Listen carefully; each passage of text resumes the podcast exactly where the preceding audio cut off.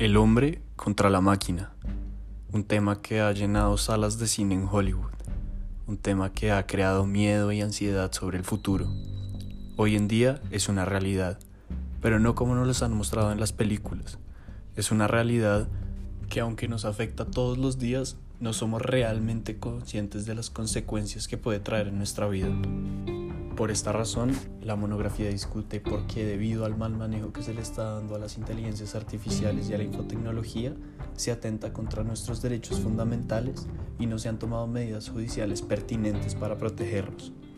Para poder dar prueba de esta premisa que nos compete a todos, primero se discute cómo, al exponer nuestros datos personales en plataformas como las redes sociales, ponemos en riesgo nuestro derecho a la libertad esto se da ya que poco a poco estamos dejando que las inteligencias artificiales acumulen tanto conocimiento sobre nosotros hasta el punto que nos conozcan tan bien que puedan crear algoritmos de persuasión emocional para hacernos pensar como el creador de este lo desee.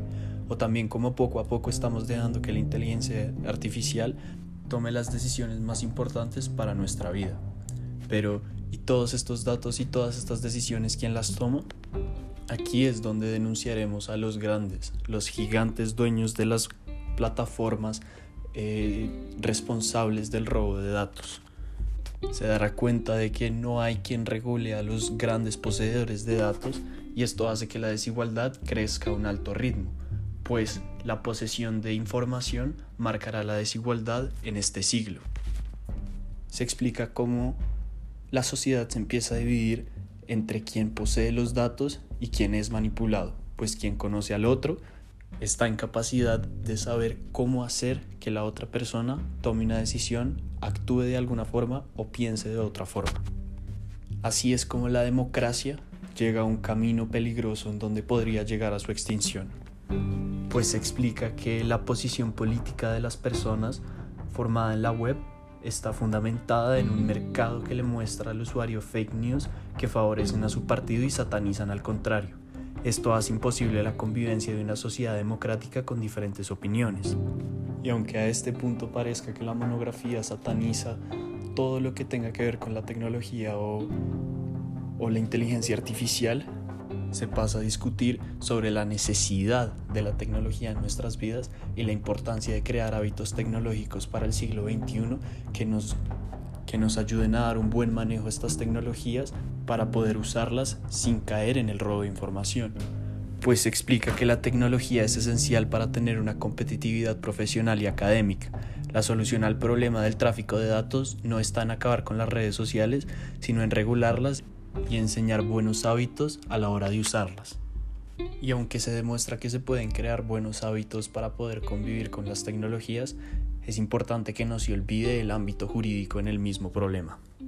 Esto es importante hablarlo debido a que por más hábitos que se creen, podemos seguir cayendo en la trampa del ocio a la hora de usar las redes sociales. Por esta razón, debería existir una entidad encargada de proteger nuestros derechos en el ámbito virtual, sin embargo, no existen leyes ni reglas concisas que protejan nuestros derechos del problema al tráfico de la información en la web. Con todo esto en mente y después de haber generado una conciencia sobre el problema, se explicará la necesidad de hacer cambios de dimensión macro en lo educativo, social y político para la población mundial. Se debe educar a los niños desde muy pequeños a que hagan un buen uso de las redes sociales y los sitios web en donde se vea comprometida su información personal. Asimismo, es importante trabajar sobre ética con los estudiantes para poder crear una sociedad tolerante y dispuesta a trabajar junta. Por otro lado, se debería crear una corporación mundial encargada de hacer leyes y vigilar que se cumplan los derechos de los ciudadanos en la web. Y por último, Politólogos, filósofos y sociólogos deberían trabajar junto a ingenieros para crear un sistema político que sea capaz de soportar una sociedad tan llena de odio que sustenta sus posturas políticas en fake news y en el pasionalismo.